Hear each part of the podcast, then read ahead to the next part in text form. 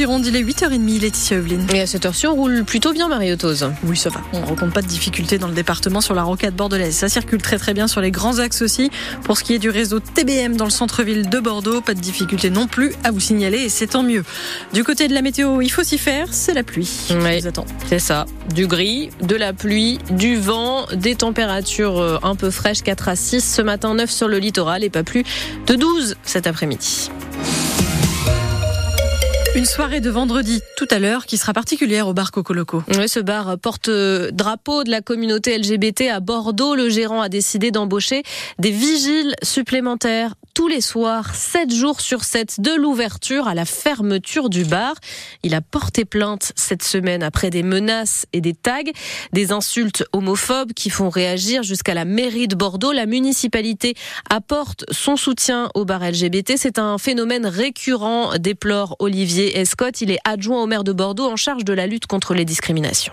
Hélas, ça arrive encore en 2024, mais on a vu sur les dernières années qu'il peut y avoir par moment euh, des actes comme ça LGBT-phobes qui ressurgissent. La ville de Bordeaux a notamment été marquée en 2022. La marche des fiertés euh, avait été agressée par un groupuscule euh, d'extrême droite. Dans le même temps, tous les passages arc-en-ciel installés par la ville de Bordeaux dans les différents quartiers qui sont une marque de soutien de la ville aux personnes LGBTQI+, avaient été tagués. Il y avait une recrudescence à ce moment-là d'actes. On voit aussi sur certains événements que les réseaux sociaux euh, la fachosphère s'affole. On a eu l'exemple avec un événement à Mérignac il y a, quelques semaines euh, de ça. C'est hélas des faits qui arrivent euh, encore. Le rapport annuel que rédigent les équipes de SOS Homophobie et qui est publié chaque année au mois de mai montre année après année que ces actes euh, existent encore et c'est pour ça que la ville s'engage. La mairie de Bordeaux attend désormais une réponse juridique, mais il n'y aura pas de ronde particulière de la police municipale. De nouvelles rondes de gendarmerie, en revanche, dans le Libournais, ils ont accueilli aujourd'hui sa nouvelle brigade, pour le moment dans des locaux temporaires à Vert. Une dizaine de gendarmes, neuf exactement, qui arrivent de Dordogne, des Landes ou du Lot-et-Garonne. Emmanuel Macron avait promis la création de 238 nouvelles brigades d'ici 2027 pour renforcer la sécurité des zones rurales. Le cri de colère de la contrôleuse générale des lieux de privation de liberté. Est-ce que c'est une manière d'enfermer les gens S'agace Dominique Simoneau ce matin, qui se dit catastrophé par le niveau de surpopulation carcérale en France?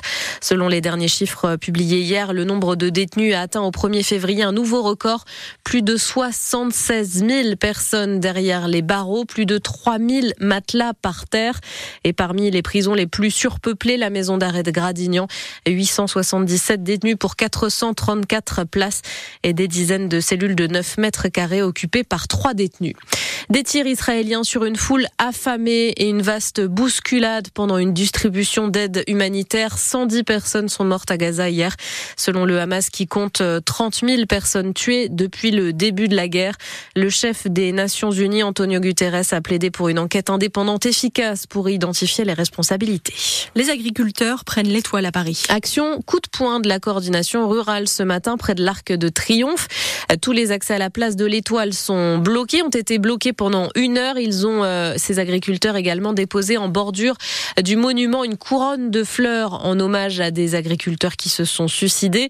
Le syndicat réclame sur X des actes rapides pour sauver les 45% d'exploitation en détresse financière. 13 personnes ont été interpellées. On a besoin de dialoguer, peut-être pas forcément d'actions interdites, puisque c'était une manifestation qui n'avait pas été déclarée, réagit ce matin Marc Fesneau, le ministre de l'Agriculture.